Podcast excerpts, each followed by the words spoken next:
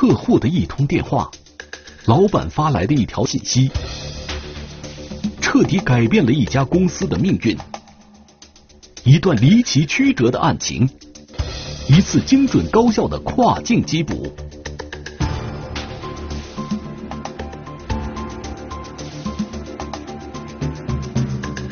四千万的背后，天网栏目即将播出。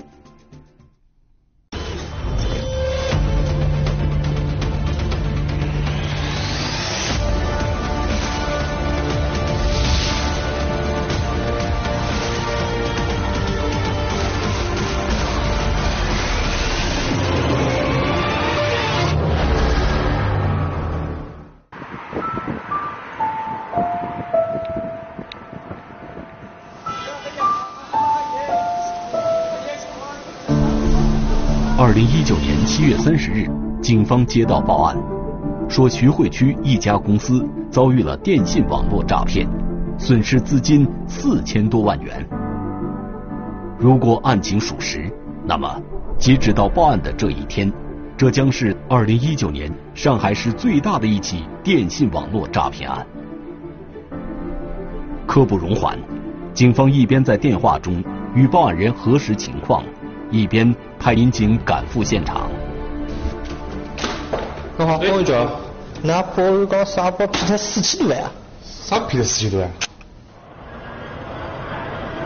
上午十一点多，当民警赶到位于徐汇区的这家贸易公司时，正常上班的员工们似乎并没有察觉公司有什么异常。而当民警进入到财务室的时候，却看到这里的人。已经集成了一锅粥。什么情况啊？就是从昨天开始到今天就汇到你这账上金还在报告，然后然后三千多万。对对对，三千多万。如此之大的涉案金额，让民警感到十分诧异。出警民警看到，这家公司的财务人员在电话中正说着一笔笔的转账金额。二百零六万。对，然后在天津飞鸿，嗯，三百七十万，差一两笔。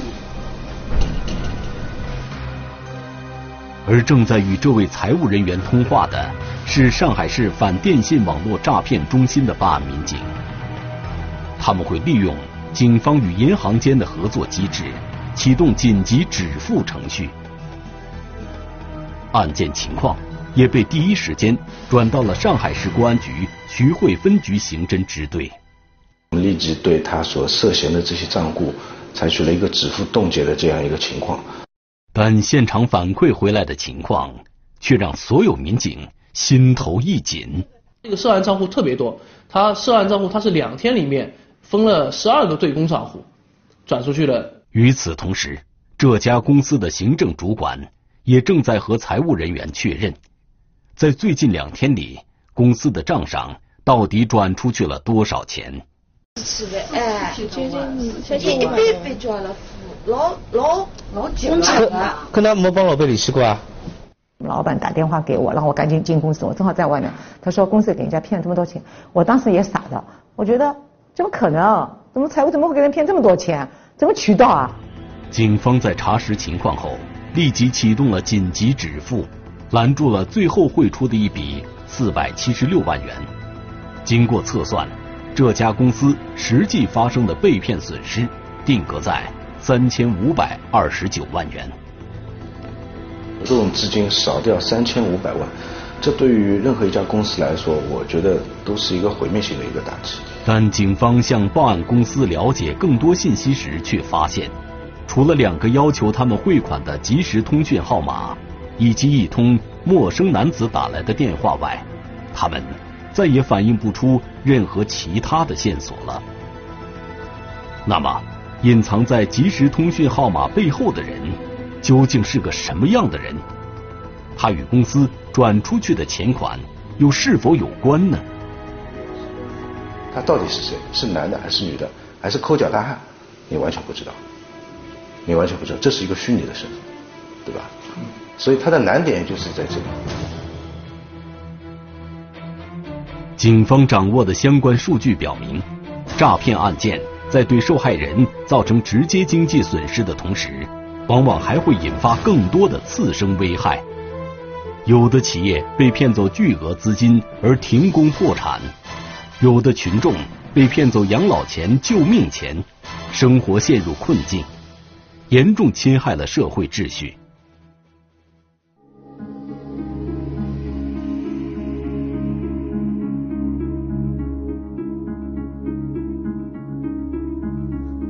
在后续的调查中，这家公司的财务人员告诉警方，有十笔转账，总计两千多万元的汇款，发生在公司报案的前一天，也就是二零一九年的七月二十九日。这天，一通自称公司客户的来电被转接到了这位财务人员的座席上。这家公司的财务人员从事这项工作已经十多年了。算得上是资深财务了。公司的收付款凭证以及与伙伴公司的往来款对接，往往都会交到他的手中。打来这通电话的陌生男子，准确报出了财务人员的名字，声称自己是这家公司的客户，现在有事情需要和他对接。我们有一笔款子要付进来，你们于总让我和你要个账号。于总。正是公司的老板，对方不假思索的报出了他的全名，这也让接电话的人平添了几分信任。但是，让警方担心的是，这位财务人员并没有意识到，这时的他其实已经由此放松了警惕。要知道你公司老板的名字，要知道你这个公司老板的电话，要知道你公司的全称，你的法人是谁，他其实是轻而易举的。正是这些信息让财务人员相信了对方，也相信了对方在电话中所说的话。他不是需要通过一些非法的手段来获取，他通过公开的手段就可以获取这些信息。在办案民警看来，任何公司的相关信息其实都是经过备案的公示信息，因此很容易就能查到。可由于电话来的突然，电话里说的事情又很重要，因此。财务人员并没有多想，当时他最关心的还是让对方的钱款尽早打到公司账上。那么我就问了，我这个账号怎么给你？是传真给你还是怎么样？嗯，他就问我，他说你有没有 QQ 号？我说有的。他说那我就给你一个 QQ 号，你添加一下。民警看到对方的昵称是一个备注名为“广点科技张梅”的卡通头像。用是 QQ 的话，有时候有什么东西，人家就 QQ 发过来了。所以我呢，就是一直也用 QQ 的。把公司账号发给客户，等待对方付款，这是企业财务工作的日常事项，并没有什么特别，也没有多大风险。你对方的身份，我因为不不会怀疑，因为他叫我给他账号让给我钱嘛，所以我就想要，因为他前面也说于总让给的嘛，我说人家给个。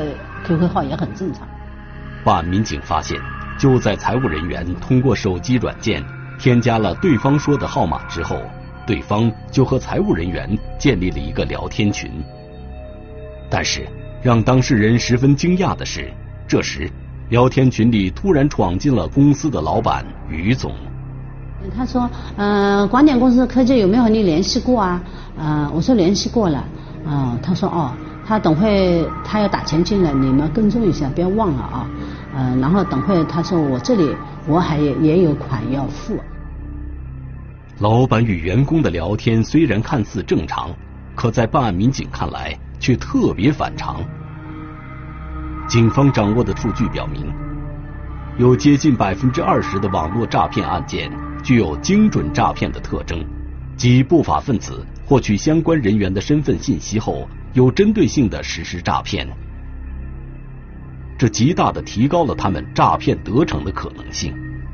假装老板等熟悉的人，正是诈骗人员的手段之一。正是因为看见软件的聊天界面上备注着自己老板的名字，财务人员很快联想到，这应该是正在外地出差的老板发话了。那天是用了 QQ，我还和办公室在说，我说哎。于总现在时髦了，我说原来从来不用 QQ，怎么现在用起 QQ 来了？我也在说这个事情即便是这样，这位财务人员也没有意识到这件事的蹊跷，并一步步跌入了骗子设置的圈套之中。而在警方看来，这是骗子获得了财务人员的信任后，开始隔空发号施令了。之前我们老板这里联系的多数都是老板娘联系的比较多一点，我那联系的比较少一点。财务人员口中的老板娘是这家公司的财务主管，已经负责公司财务十多年了，因此公司上上下下都喊她老板娘。然而，随着公司业务的日趋稳定，同时也为了减轻她的压力，一些财务业务上的事情逐渐转移到了其他人的身上。今年开始呢，就陆续有些事情呢，我们呃，老板是和我说的。此前从不用即时通讯软件的老板，这次却通过手机聊天软件向财务人员发出了第一条指令，那就是要他查实公司账上到底还有多少流动资金。收到查询流动资金的指令后，财务人员马上意识到，很可能是老板准备用钱了。年初的时候呢，我们老板特为找我和老板娘开会嘛，就是说你们把公司的资金看一下，那么就是说，嗯，叫我下半年就八月份左右要用钱，那么我们也要问大概多少钱，他说总共是三千万。当财务人员向这个于总反馈账户余额之后，手机聊天群里的老板果然发来了一笔二十五点六万元的汇款指令。我说你这个付什么钱啊，对吧？嗯，我说你有没有合同啊？我还问了一下，嗯，然后他说，呃，合同在我这里，回来给你，这样说。此时，这位财务人员并没有忘记自己的工作职责，在没有看见合同之前，还主动查询了对方公司的企业信息及经营范围。查了后，我还和我们办公室老板娘说：“我说这家公司的业务范围好像和我们不搭界啊，不搭界的，我们就想，因为我们嗯做这个东西有前期有很多要做评估的嘛，要有人帮我们做报告的嘛。那时候是去想是不是会这个方面的，因为那个刚开始金额不大嘛。因为正常平时的钱的进出，我们都是有合同、有订单的。因为你钱出去是要这么多人审的，那就不会轻易出去的。”在老板一再的催促下，财务人员用自己的优盾完成了付款申请。他知道，掌握付款审核大权的财务主管，也就是他口中的老板娘，应该会进行必要的审核确认。银行优盾是所有企业财务人员都会接触并用到的付款工具。在公司中，财务人员手上持有的只是一个用于申请付款的申请优盾。如果没有财务总监手上的付款优盾进行确认，公司账户一分钱也转不出去。那么，骗子又是如何一步步实施诈骗的呢？因为你钱出去是要这么多人审的，那就不会轻易出去的。关键就是没有这些条件的存在，然后老总也不在，因为那个刚开始金额不大嘛。原来这家公司的老板已于前几天出差去了外地。临走时，并未交代什么事情。虽然给老板打个电话，再次确认汇款事宜，并不是什么难事，但是在大多数情况下，员工并不想因为一笔金额不大的汇款贸然打扰老板。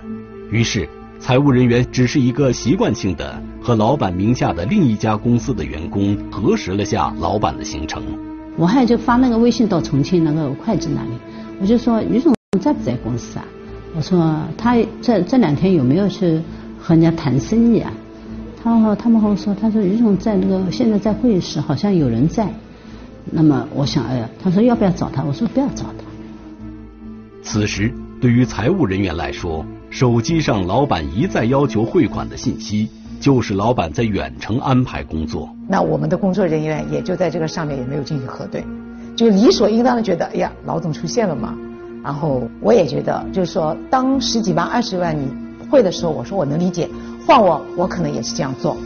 觉得老总让我做的事不做哦。Q 诈的手法其实十年之前就已经有了，是比较老套的这个案子。听到财务人员将案情说到这里，警方已经明白，这个就是电信诈骗犯罪嫌疑人惯用的伎俩。因为公司做生意，资金往来个十万二十万算比较平常的一件事情。电信诈骗犯罪嫌疑人就是利用公司员工不愿因为一点事情就打搅在外办事的老板的这种习惯，开始实施后面的计划的。付款的那个公司账号名称还有金额，我再把这个截图再通过微信发给我们那个老板娘，因为她要审核嘛，她要核对一下嘛，这样。听到财务人员反馈的消息，再加上老板在手机信息里的催促，负责审核的财务主管点击了确认支付的按钮。也正因为有两个人一起把关，所以两个人都觉得对方已经确认了。即时通讯软件上老板的真实身份，于是就毫不迟疑的把钱汇了出去。根据公安部门统计的各种诈骗类型，大概有四十八类三百余种之多。不法分子的诈骗手段可谓花样翻新、层出不穷，且更加隐蔽，更具有迷惑性。不是说自己说，哎呦，我肯定不会被骗，因为觉得你这个做生意，经常上我哪去呗，很多是很正常。换我，我可能也是这样做。就是沿着这样一种惯性思维，在随后的几个小时里，财务人员和财务主管在没有和公司老板于总进一步电话核实汇款的情况下，又遵从手机通讯软件里老板的指令，把第二笔、第三笔乃至后来金额数百万元的汇款，一一汇进了不同公司的对公账户中。又来了，我说哟，我说怎么搞的？于总怎么又来要付钱的了？我就和老板娘说了，他说他要付钱嘛，他早点说一下呢，让我们也好有准备。这突然的之间就要付，而且很急的。让办案人员觉得不可思议的是，直到付款金额超出两千万元的每日付款限额，甚至到公司下班，财务人员和公司的财务主管也并没有觉得今天发生的这些资金往来究竟有没有异常。如果说真正有一些这个财务制度严格啊，或者呃网上听到一些宣传，这个说难听点不会不会就是说诈骗金额这么大。但是就是说，当你出现那个三百万、两百万、五百万，而且一笔两笔没有任何一个老总也没给你打电话的时候，我们的那个审核人就代代理代替老总做审核的那个人，就应该是觉得是完全在他的工作职责是出现了问题。事情终结在第二天中午。眼看公司的流动资金就要全部用尽，月底还有数百万的货款到期需要支付，财务人员这时就不得不提醒一下自己的老板了。正好我们那个老板呢就发了个信息给老板，他说：“你发你用了这么多钱，你还要用吗？公司没钱用了。”我们老板正好在，他说：“我什么时候叫你们用钱的？”那么公司发生了这样的事情，当时他的老板还不在上海。在外地出差这样一个过程，他也是蛮焦急的，迫切的希望能够找到是谁干的，迫切的希望能够为自己的公司挽回这样损失的一个情况。在了解完案情之后，警方迅速展开侦查，但是仅凭两个即时通讯账号和一个电话号码，被骗公司财务再也提供不出其他更多的有用线索。同时，在一天的时间里。财务给多个账户都分别有多次汇款，这使得追查涉案账户的工作庞大繁杂，而且收效甚微。然后这个指定的账户可能在几分钟之内啊就转移到他的下级账户，下级账户就不单单是一个两个了，可能就是十几个。然后这十几个账户马上几分钟之内又打到再下一级账户。最高人民法院公布的数据显示。二零一六年电信网络诈骗案件仅占当年刑事案件的百分之一点一五，二零一七年就上升到了百分之三十二点五八，二零一八年的同比升幅又达到了百分之五十点九一。一段时间以来，电信网络诈骗犯罪之猖獗可见一斑。可是，由于这类诈骗案件具有高科技性、高隐藏、异地甚至跨境作案的特点。警方在侦查和打击时并不容易。尽管困难重重，但上海市公安局在防范和打击电信网络诈骗犯罪方面已经积累了相当多的经验。案发后，上海市公安局刑侦总队会同徐汇公安分局等单位组成了联合专案组，从电话来源、即时通讯账号以及银行汇款账户三方面进行了追查。在各个参战单位的共同努力下，公司报案后的当天晚上，办案民警就有了重大发现。经过海量梳理、紧急追踪，警方发现有七笔涉案赃款汇到了广东省潮州市的一个私人账户里，并且发生了取款。那个对象是在 ATM 取钱的，那边有三台 ATM 机。警方一路追踪，最后。在潮州当地一家宾馆找到了取款人郑某登记入住时的视频画面。他的取钱时的衣着特征跟这家宾馆的在的时候衣着特征和他的登记信息完全符合。好，我们确定这就是我们要找到的嫌疑人。好，好，出来，出来，出来，我出不出来？出来，出来。我自己就开了一张给他。给了他几张？就给了他一张我的，给了张两千，给你两千块钱。对。据郑某交代，他把自己的银行卡以两千元的价格卖给了一名叫华哥的男子，同时替华哥从银行取款。ATM 机每天一张卡只能取两万，然后拿三百块钱的好处费，就是这样。然后通过他，我们一连串在当在广东潮州、在广东佛山、在广州，包括深圳，一路抓了七个。取款的，取款的同伙纷纷落网，但幕后老板华哥却始终没有露过面。经过分析，警方确认华哥的真实身份是一个名叫张某华的在逃人员。呃，我们可以看到有其他外地的一些公安分局也把他列为了网上逃犯。对，可以说这个人是案底累累。那么。张某华会不会就是在手机通讯软件上冒充老板的骗子呢？追查聊天软件账户的侦查员在江苏徐州找到了涉案号码的原始使用人王某。我卖出去的 QQ 号可能涉嫌诈骗了，要回去他协助他们调查。经过调查，警方确认王某维护着大量的空壳号码，并通过贩卖牟利。这些即时通讯号码有很大一部分落入了诈骗团伙手中。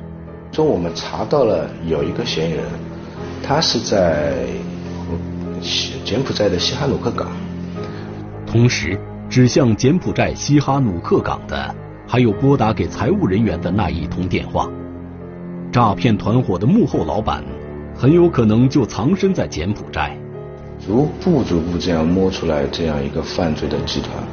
包括它的架构，谁担任什么，从事怎么样的职务，他们运转的一个模式，那么逐渐逐渐的浮出水面。最终，通过公安部协调下的国际警务合作，中柬两国警方确认了犯罪团伙的藏身地，并在当地一家酒店抓获了潜逃多年的张某华以及他的同伙何某强。叫什么名字？啊？叫什么名字？叫什么名字？在张某华的房间，警方缴获了两个装满现金的拉杆箱。再晚到一步，张某华就可能转移出逃。二线的部分，他要好像是要冒充老板嘛，那你肯定要是了解到老板的个人相关信息，不管是说啊叫什么名字啊，对啊。所以说这些信息了解到之后，他就会冒充他老板这样子进行一个这个诈骗的行为嘛。张某华口中的所谓二线，就是添加财务人员即时通讯好友，同时用另一个聊天号码冒充公司老板的骗子。民警确认，本案中的这个二线人物是犯罪嫌疑人江某乐。我跟你说。哦，我这里刚谈了一笔业务，我需要你就是说从公司账户上面拨款过去，比如说多少十万了二十万，哦拨我呃拨款过去，好这就是这一点了啊，就是你信了你就肯定要照做。而拨打财务人员电话被称作一线的犯罪嫌疑人吴某冲也很快落网。当时感觉是被骗的吗？搞的原来是搞的电信诈骗，不知道过来是干的什么，但付的这些都被压了。没办法，我回回不了国，就去在那干。他们说要干满三个月之后就给你帮你买票。